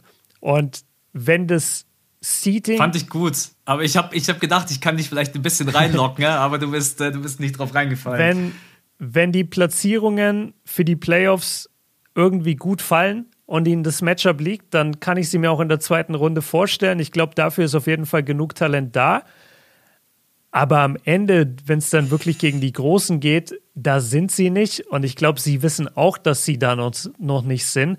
Aber das muss auch gar nicht der Anspruch sein. Du hast ein neues Team zusammengestellt. Wir haben es besprochen in der Analyse. Du bist all in gegangen. Du hast deine ganze ja. Zukunft weggetradet. Du bist jetzt mit diesem Team am Start und willst damit in irgendeiner Weise Erfolge feiern. Und das werden sie tun. Wo diese Erfolge aufhören, wird sich dann zeigen. Erste Runde, zweite Runde. Und das ist vollkommen okay. Und ich respektiere das eigentlich, dass so ein, in Anführungszeichen, Loser-Team jetzt mal gesagt hat, ey, pass auf, mit den Moves, die wir jetzt vorhaben, werden wir zwar immer noch nicht NBA-Champion, wir wollen aber einfach mal wieder guten NBA-Basketball spielen und kompetitiv sein. Wir haben keinen Bock mehr, immer die Playoffs zu verpassen, lass doch mal rein. Und das finde ich eigentlich einen sehr ähm, coolen Move, den man respektieren muss. Und dafür feiere ich die Bulls. Und ich denke aber, dass das ihre Zukunft so ein bisschen sein wird in dieser Saison. Und letztendlich war ja auch, glaube ich, vieles davon, um Zach Levine zu halten. Ne? Du musst Natürlich. ihn einfach halten. Ne? Ja. Äh, er wird, er oder er soll der Franchise-Player in den nächsten äh, Jahren sein. Der Vertrag von DeMar DeRozan, ich habe da damals in dem Podcast äh, ganz klar gesagt, der ist mir zu lang, der ist mir zu teuer. Das Ganze ist ein All-In-Move. Und ja, so schade das auch ist, aber die Bulls-Fans sind jetzt natürlich gerade im absoluten Overhype und jeder schreibt dir, hey, sag mal was, die Bulls 4-0. Aber man muss halt einfach sich die Gegner anschauen und was jetzt auf die Bulls zukommt. Aber das ist auch spannend, weil ich traue den Bulls durchaus zu, dass die sich noch anpassen können. Die sind noch nicht am Ende der Fahnenstange. Nee, die spielen sich gerade eben auch erst ein. Und da bin ich einfach mal gespannt, wie man Wege und Mittel findet, um einfach das auch weiterhin gut zu verteidigen. Ja. Wenn man dann auch mal auf so einen Janis trifft oder auf einen Embiid oder auch einfach auf Flügelspieler, die dann auch einfach mal Lonzo Ball oder Alex Caruso einfach über Bulldozern, sage ich mal, wo die dann halt auch einfach nicht dagegen halten können. Und dann bin ich mal gespannt, wie sie es lösen. Aber offensiv fällt auch noch nicht alles. Also ich glaube, die Bulls können auch durchaus das ein oder andere Spiel gewinnen, indem es defensiv vielleicht nicht so zu 100% läuft. Aber dass man offensiv dann einfach abfackelt, traue ich ihnen auch zu. Ja, es wird auf jeden Fall jetzt ein. Jetzt wird's geil. Also jetzt müssen sich die Bulls-Fans eigentlich freuen, weil jetzt kommen die richtigen Gegner. Welcome on gegen die Pistons, Pelicans und Raptors. Wobei Props an die Raptors hat mir richtig gut gefallen. Aber jetzt mit Knicks, Jazz, Celtics, Sixers. Also jetzt kommen eigentlich erst die richtig geilen Spiele. Hey, deswegen. Äh, ganz kurz, Shoutout an die Raptors. Was haben die für eine geile Crowd? Also die Halle ja. der Raptors ist ja voll da ich feier's total. Also ich habe jetzt schon zwei Raptors-Spiele gesehen und die, ja, die Kommentatoren sind geil, die Crowd ist geil, die pushen ihre Leute nach vorne. Also auch wenn man dann mal verliert, äh, das ist schon geil. Und vor allen Dingen schön, dass sie wieder zurück sind in ihrer eigenen Halle. Ich glaube, mhm. dass das ganz schwierig war, ja. jetzt so, so lange wieder da außerhalb der eigenen Arena zu spielen. Und die haben ein geiles junges Team, die haben viele Talente mit dabei bin ich, bin ich echt gespannt. Also Raptors-Fans auch an euch. Kuss geht raus. ja, und äh, come on, Isaac, hau dich da in die Rotation. Ja, wird schwer. Es ist. Aber Nick Nurse ist für mich einer der besten Coaches in der Liga, wenn jemand was aus Isaac rausholen kann. Und ich denke, wenn er eine Chance sieht, dass er ihn einsetzen kann, dann wird er das Ganze tun. Ne? Sind wir mit den Bulls durch soweit? Ähm, sind wir mit den Bulls durch, ja. Ich habe gerade geguckt, äh, Isaac hat jetzt zweimal nur Garbage Time bekommen. Ja. Ja, das wird leider, glaube ich, wenn alle fit sind, auch so ein bisschen seine Rolle sein. Sie haben, die Raptors haben halt auch wirklich jetzt alles so geholt, dass sie ungefähr vom Spielertyp Isaac zehn Stück haben. Mm. Und da ist er halt gefühlt halt leider einfach der, der Schlechteste. Und deswegen glaube ich, wird es für ihn schwierig werden. Ne? Was, ja, was heißt denn das? Äh, das ist jetzt, also ich, ich habe manchmal einfach nicht die deutsche Formulierung im Kopf. Leute, ich arbeite echt an mir, ne? Aber ich weiß gerade nicht, wie ich das anders formulieren könnte. Egal. Es gibt hier einen Vertrag von Isaac. Ich habe mir den gerade angeguckt. Genau, und ich wollte mhm. sagen, ich will dich jetzt nicht on the spot stellen, weißt du? Ja. Aber hier steht 2021, 2022 ist not guaranteed. Aber er spielt ja jetzt schon. Bedeutet das, mhm. dass, sein, dass er das ganze Geld jetzt für die Saison kriegen wird oder nicht? Nein, es gibt einen Stichtag. Aha. Wenn der Stichtag vorbei ist, dann wird der Vertrag quasi garantiert und dann wird er bezahlt. Ich glaube, es. Warte mal, lass mal drauf gehen. Aber der kann ja im Moment nicht gar kein Geld kriegen. Also der bekommt doch wahrscheinlich anteilig gerade schon Monat für Monat Kohle ja, ja, von genau, dem Vertrag. kriegt er. Am äh, äh, also am 11. August hat er gesigned, falls dir das was hilft. Ja, hier am 6.11.21 ist der Vertrag dann voll garantiert. Dann kriegt er seine 1,7er. Und, okay, äh, Isaac jetzt, halt noch 10 jetzt, Tage durch. Genau, also er kriegt jetzt 200.000 Dollar, hast du richtig gesagt, kriegt er anteilig, schon sicher, mhm. weil ansonsten wäre es ja. Ja, sonst würde er ja für nichts spielen, das wäre ja Quatsch. Er kriegt, er kriegt anteilig 200.000 Dollar. Als ich das gerade ausgesprochen habe, habe ich so ganz kurz realisiert, dass, okay, machen wir weiter. Und genau, also wenn er jetzt noch äh, durchhält bis zum 6.11.21, dann ist der Vertrag voll garantiert, dann kriegt er seine 1,72 Millionen. Ja. Es war ganz so ein richtiger Realitätshammer, als ich es ausgesprochen habe, gedacht, okay, danke. Aber ja, genau. Also kohletechnisch, ich glaube, er wird es überleben, ne? egal wie viel er spielt. Ich frage mich immer, wie viel Geld so ein junger Spieler und vor allem jetzt jemand wie Isaac oder Mo, die ja auch relativ schnell dann gemerkt haben in ihrer Rookie-Saison, okay, das ist gar nicht so sicher, dass ich hier jetzt zehn Jahre spiele oder dass ich viel Einsatzzeit bekomme. Ich frage mich, wie solche Leute mit ihrem Geld umgehen, A, und dann B, wie das im Team gesehen wird und ankommt. Also wenn mhm. du hier, weil, guck mal, Isaacs ähm, Rookie-Gehalt war eine Million Dollar. Das kriegen ja. andere pro Spiel. Und er kriegt das ja. übers ganze Jahr. Das heißt, du wohnst ja wahrscheinlich an einer ganz anderen Ecke als deine Teamkollegen. Ähm, du hast wahrscheinlich einfach ein ganz anderes Auto, wenn du überhaupt eins hast. Und du, du lebst einfach einen ganz anderen Standard. Und das frage ich mich, ob das schwer ist für so junge Spieler, dann nicht zu sagen, ja komm, egal, ich gebe jetzt all meine Kohle aus, oder ob die von vornherein sagen, nee, Alter, ich behalte das alles bei mir, weil ich weiß nicht mal, ob ich nächstes Jahr einen Vertrag habe und dann habe ich wenigstens die eine Million da irgendwo safe. Also das Erste, was ich als so junger Spieler machen würde, ich würde mir sofort eine Immobilie in Deutschland kaufen. Dass ich mhm. weiß, wenn ich irgendwann aus der Liga wieder raus muss, äh, dass ich nach Hause kann und habe dort mir irgendwas gekauft, wo ich weiß, da, äh, Aber wo du dann selber so rein willst? Ja, Ach genau, so. weil du, ich, ich würde es ich wünsche ihm wirklich das Beste, aber ich würde es nicht ausschließen, dass Isaac Bonga vielleicht irgendwann nicht mehr in der NBA spielt. Und dann. Aber ich glaube, selbst wenn ich jetzt einen längeren Vertrag hätte, würde ich das machen. Wenn ich frisch als Rookie reinkomme, so Franz Wagner, das erste, was ich machen würde, ja, wobei, den seine Eltern wollen ihn ja auch noch hier in Deutschland. Ich glaube, der kommt immer unter, aber einfach eine Immobilie in Deutschland kaufen. Aber was aber die mit ihrem ja Geld Riesen, machen. Es ist ja auch ein Riesenweg von äh, Multimillionär zu, ich habe nicht mal mehr ein Haus. Also ich glaube ja. schon, dass die irgendwie immer noch über die Runden kommen. Die können ja auch woanders spielen. Aber ich meinte halt, so eine Kohle siehst du wahrscheinlich nie wieder. Und das da stimmt, ist halt die Frage. Also ich hätte mir ein Mehrfamilienhaus gekauft, wo ich dann einfach für den Rest meines Lebens die Mieten kassieren kann. Und dann habe ich halt für den Rest meines Lebens das passive Einkommen. Der Podcast driftet gerade so richtig. Komm, komm, in komm, kommt in die WhatsApp-Gruppe. Ich bringe euch bei, wie man passives Einkommen generiert. oh Porsche Mann, Cayman ja. S. ähm, ja, wir sind jetzt schon relativ weit fortgeschritten. Deswegen noch eine Frage kurz an dich. Wie siehst du aktuell die Warriors? Von die stehen jetzt 3-0 ja. und sehen ziemlich, sehen ziemlich gut aus, lassen den Ball wunderschön laufen. Curry wird natürlich schon wieder als der MVP äh, gehandhabt für viele und sagen, ja, Stephen Curry. Ähm, glaub, Weil wir also du hast ja vorhin gesagt, Cold, bei meiner Hot or Cold These, dass sie in die Western Conference Finals kommen. Äh, ja, also um ehrlich zu sein, ich habe die Warriors jetzt gar nicht so viel gesehen. Ich habe eigentlich nur die Highlights gesehen, habe ähm, Opening Night, Opening oder? Night, genau, das habe ich jetzt sogar zweimal geguckt. Ähm, ich finde es witzig, dass wir immer Curry direkt zum MVP machen, weil er natürlich mit den spektakulärsten Spielstil hat. Aber ja. wir, also guck dir die anderen MVP-Kandidaten an, die liefern auch ab. Und, äh, und die werden auch noch besser werden im Laufe der Saison.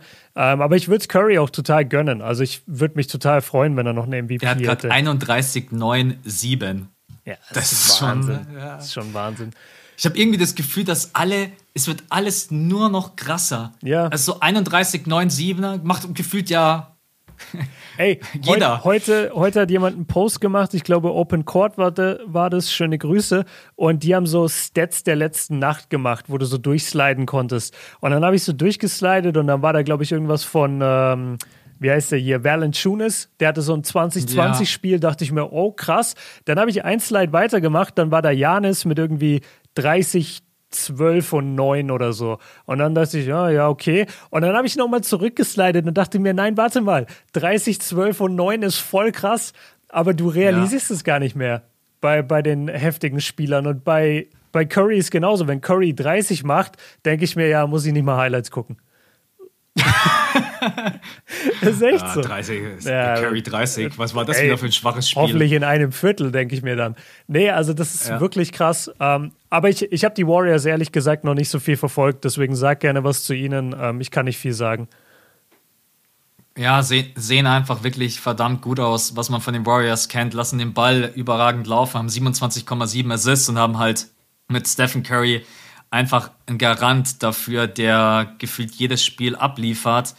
Und dafür, dass jetzt so Leute wie James Wiseman noch nicht mal mit dabei sind und den ich jetzt nicht überbewerten möchte, wir wissen alle, was noch ganz viel, viele Fragezeichen hinter ihm stehen.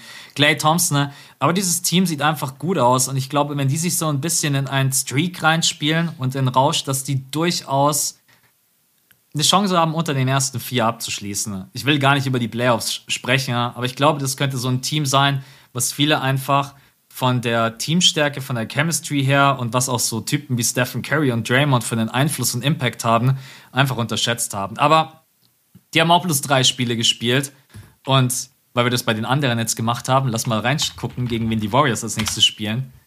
Denn ich habe gar keine Ahnung. Die spielen jetzt gegen OKC, Grizzlies, OKC, Hornets, Pelicans, Rockets, Hawks, Timberwolves, Bulls, Hornets. Okay, also so Warriors an der 1. Bucht euch mal die Warriors an der 1 für den nächsten Monat. Ja, da würde ich jetzt sagen, also die Grizzlies darf man nicht unterschätzen, ne? Die Hornets auch nicht. Nee, aber, aber war viel Machbares dabei. Ja, auf jeden Fall. Und auch also so, so Grizzlies und äh, wer war es noch? Hornets. Ich meine, klar, das sind auch gute junge Teams, aber die sind ja, also die Hornets sehe ich noch nicht auf dem Level, aber die Grizzlies sind ja maximal auf dem Level der Warriors. Die sind jetzt nicht besser. Mhm. Ne? Ja, die bräuchten für dieses Matchup ganz dringend Dylan Brooks. Ich weiß Stimmt. gar nicht, was bei dem, was bei dem gerade eben eine Sache ist. Ich weiß nicht, was er für eine Verletzung hat, aber weißt du noch es im, gibt schon. Ja, weißt du noch im Sommer, wie ständig diese äh, Tweets aufgetaucht sind, wo Leute sich so aufgeregt haben und getwittert haben, äh, wieso spielt Dylan Brooks nicht für Team USA? Wir brauchen genau so einen Spieler.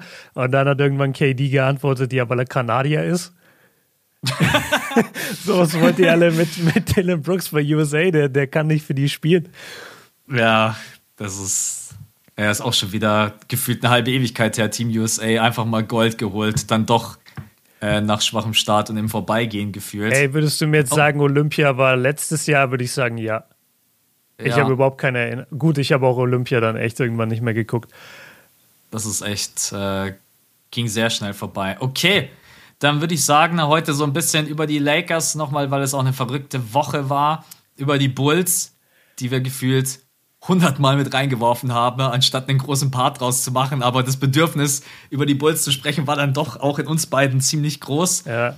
Hast du noch irgend über was du unbedingt sprechen möchtest? Ich, ich habe eine Frage und zwar steht im Skript abschließende Frage Doppelpunkt und dann steht da aber nichts. Also beziehungsweise da steht dann eher ein Statement. Hast du eine Frage an mich? Weil sonst habe ich zwei schnelle Fragen, einfach so als Joke für dich. Äh, ich, äh, in meiner Version habe ich reingeschrieben, am Sonntag gibt es eine neue Patreon-Folge für alle Supporter. Ja, genau. Und ich, das steht bei mir auch, nur das ist ja keine Frage. Ach so, ja, stimmt, abschließend. Ja, ich war's. Ich habe vergessen, da das Ding rauszumachen. Ja, nee, es gibt keine abschließende Frage. Okay, dann, dann habe ich zwei für dich. Und ich finde beide relativ schwierig. Ist auch wieder zum Mitraten für euch da draußen. Und zwar zum einen, wie heißt Ja Morant richtig? Also wofür steht Oh das, Gott. wofür steht das Jar?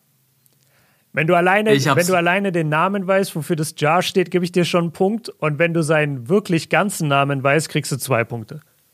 Nee, ich habe keine Ahnung. Und das Schlimme ist, ich habe es letztens sogar erst irgendwo gelesen. Den vollen, den vollen Namen. Ich, ich glaube, der Mittelname, der ist richtig lang und weird. Nee, es ist umgekehrt. Also das Jar ist der Mittelname und das steht für Jamel. Das Ja. wusste ich noch, das hatte ich noch im Kopf, aber sein eigentlicher erster Vorname ist Demetrius. Und den hatte ich mal gar nicht auf dem Schirm. Also der ist Demetrius Jamel Morant. Ich weiß nicht, ob ich das lese. Letztens auf Insta hat, glaube ich, jemand seine Statline gepostet. War das auch Open Court? Und ich glaube, die haben eine, das so angeteasert in seinem vollen Namen. Einfach Ah, okay. so, so. Kennst du das, wenn jemand so richtig ausrastet und dann einfach den ganzen Namen? Ja. Ja, habe ich nicht mehr auf dem Schirm gehabt. Okay, gut, dann wirst du das hier, glaube ich, auch nicht am Schirm haben, aber das finde ich interessant und das weiß so gut wie niemand. Wie heißt PJ Tucker richtig? Äh, Peter Jonas. ich habe PJ Ey, er hat doch sogar Tucker. in Deutschland gespielt. Ich habe ich, PJ Tucker. Ich habe gar. Es klingt einfach wie so ein DJ, wenn ich gerade drüber nachdenke, der da gleich den nächsten äh, Big Room House Drop dir reindrückt. Ich, ich weiß es nicht. Keine Ahnung. Okay, also Jetzt bin ich gespannt. Ja, das ist nämlich ein bisschen verwirrend, weil das hat gar nichts mit seinem wirklichen Namen zu tun. Also sein richtiger Name ist Anthony Leon Tucker, aber Mhm. er wird Pops Junior genannt. Also Pops, ich schätze mal vielleicht irgendwie nach seinem Dad, ähm, Ja. dass man den immer Pops gerufen hat und PJ war sein Ebenbild und deswegen haben sie ihn Pops Junior genannt. Ja, und deswegen PJ Tucker. Und das finde ich so krass in der NBA, dass wir die Leute immer unter solchen Namen kennen. Also zum Beispiel auch, wo ich nie drauf klarkomme, der Typ ist mittlerweile was, Mitte 50 und wir sagen trotzdem noch Scotty Pippen. Der Typ ist einfach Scott Ja. Pippen. Der, der, ist so, der Ja. ist doch nicht so ein 20-Jähriger, den du von nebenan kennst, den du Scotty nennst. Hey Scotty, bring mal das Bier mit. Genau, ich, ich will mir voll komisch vorkommen, so einen erwachsenen Mann Scotty zu nennen. ja, Und aber das da kriegt man bei den Leuten nicht mehr raus. Nee, und es, es gibt so viele solcher, solcher Namen. Und wie gesagt, also PJ Tucker ist einfach PJ Tucker. Da, da sagt Ja. kein Mensch, Anthony Leon Tucker steht wieder ganz alleine in der Corner und kriegt keinen Wurf. Das sagt ja keiner. Mir ist gerade eine geile Patreon-Folge eingefallen. Das können wir einfach mal so machen: 20 Minuten aus Spaß. Bei Basketball Reference reingehen und uns Nicknames anschauen. Es gibt so lustige so Spitznamen. ja. Da können wir uns einfach mal so ein paar raussuchen und 20 Minuten so eine Spaßfolge machen. Ne? Warte, Weil- warte, einen habe ich. Einen habe ich, warte. Das habe ich heute bei der Recherche über die Lakers mitbekommen und dachte mir, wer hat diesen Typen jemals so genannt? Okay, Malik Monk, ja? Malik Ja. Monk. Ähm, der eine Nickname. So heißt der doch nie, oder? Ist es echt sein echter Name? Ja, ja, der, der heißt Malik Ahmad Monk. Ähm. Okay, jetzt habe ich mich richtig reingeredet. Er ist halt ein bisschen ungewöhnlich, aber äh, Malik kennt man schon. Aber Okay. der, der Nickname, der erste, der passt auch, der ist Lick. Also einfach quasi die Kurzform von Malik, Lick oder Leak. Ja, ja. So, und der zweite Nickname, der Malik Monk attestiert wird, ist God of Dunk. Was? Du willst mir doch nicht sagen, dass irgendjemand ever Malik Monk als God of Dunk bezeichnet hat. Wenn du mich fragen würdest, ob der danken kann, dann müsste ich überlegen, ob ich ihm das überhaupt zutraue. Ich Ohne Scheiß. Malik Monk, Ja. ja. God of Dunk. Vor, ja. Das wäre eine richtig geile Quizfrage ich gewesen. God of Stepback. okay, wäre Oh wär ein Gott. geiler Folgentitel. Max's God of Stepback. ja. Ja, krass. Finde ich also geil. Da, da kann man echt mal Spaß haben mit diesen ganzen Spitznamen da auf Basketball Reference. Die sind immer ein bisschen komisch. Das machen wir auf jeden Fall mal. Also Leute. oh Mann, ey. Also einfach, ja, die ganzen Namen, das ist echt ein cooles Thema. Ja. Am Sonntag gibt's für euch eine Patreon-Folge über die Boston Celtics für alle Supporter. Äh, ansonsten, äh, genau, letzten Sonntag haben wir, wie gesagt, über dieses Jubiläumsteam gesprochen, bisschen über die Thematik, gehört Clay Thompson da rein, Damian Lillard, also quasi Dame, der ist ja drinnen, gehört der raus und so weiter und so fort und über die Akte Ben Simmons. Das ganz kurz für alle, die Bock haben, da bei Patreon uns zu supporten, gibt es Zusatzcontent. Und kurz von meiner Seite Empfehlung: Shots Fired ist wieder back am Start. Die beiden haben sich Dankeschön. nicht zerstritten. Was wir alle vermutet hatten, haben wir schon gedacht, na, drei Monate gleich YouTube Beef. Ja. Nein, es ist, es ist alles gut. Shots Fight Back. Was habt ihr einmal? MVP, MVP-Diskussion und, und Champion. ah, wer wird Champ? Ja. Genau. Weißt du schon, was diese Woche ansteht? Nee, heute ist ja Dienstag und wir klären es meistens Mittwoch und dementsprechend weiß ich es noch nicht, ne. Ja, wer hat den geileren Nickname? PJ Tucker oder Malik Monk? genau, ansonsten äh, checkt das auf jeden Fall ab und jetzt für heute sind wir erstmal raus. So viele Themen zu besprechen. Wir wollen die Saison jetzt auch erstmal noch ein bisschen anlaufen lassen. Und wir haben heute versucht, uns auch zurückzuhalten, nicht auf irgendwas zu krass zu reagieren. Und hat wieder echt Spaß gemacht. Also yeah. mal gucken, wie es jetzt weitergeht mit der Saison und vor allen Dingen auch mit den die ganzen Teams, über die wir jetzt gesprochen haben. Lakers, Warriors, Heat. Ja, und ansonsten, wenn du nichts mehr hast. Nee, war einfach nur nice. Danke nochmal an alle, äh, die, wie du es so schön formuliert hast, uns in die Top 10 gehört haben. Das finde ich eine geile Formulierung, die können wir ruhig beibehalten. Und äh, ja. danke an alle, die ja bei Patreon jetzt am Start sind. Ähm, macht gerne weiter so. je, je, mehr, je, mehr, Teilnehmer, desto mehr muss Max wieder rappen und Double Time spitten, finde ich witzig. Beim nächsten Mal kriegt er noch ein Beat von mir. Und ähm, ja, Mann, vielen yeah, Dank. Vielen Dank einfach für den Support. Ähm, schickt immer gerne Vorschläge auch für den Pod. Freut uns immer, wenn ihr so ein bisschen auch äh, quasi teilnehmt und auch Teil der Folge werden könnt. Und ja, danke dir, Max. Wie immer nice. Und wir sind raus. Bis dann, Leute. Ciao. Ciao.